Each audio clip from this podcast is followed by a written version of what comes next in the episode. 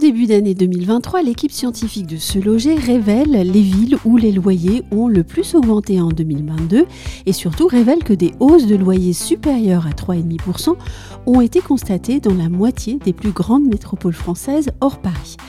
Cinq grandes villes sortent donc du lot. Elles affichent des hausses supérieures à 3,5%, c'est-à-dire en fait supérieures à la dernière évolution annuelle de l'indice de référence des loyers établi en octobre dernier.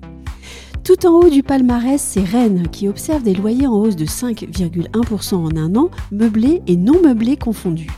À Nice, les loyers ont augmenté de 4,8% en un an.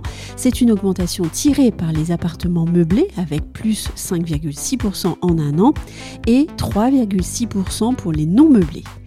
Les loyers à Marseille ont également augmenté de 4,8% en un an et les appartements meublés s'y louent désormais à 17,80 euros le mètre carré en moyenne.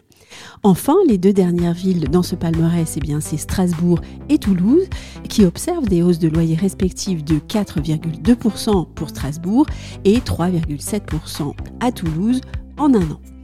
Bien d'autres infos sont disponibles en vous connectant sur le site internet des ondes de Limo. Vous pourrez en particulier euh, lire l'intégralité de cette étude Se loger. Et bien sûr, on se retrouve très vite pour un nouvel épisode de Newsroom.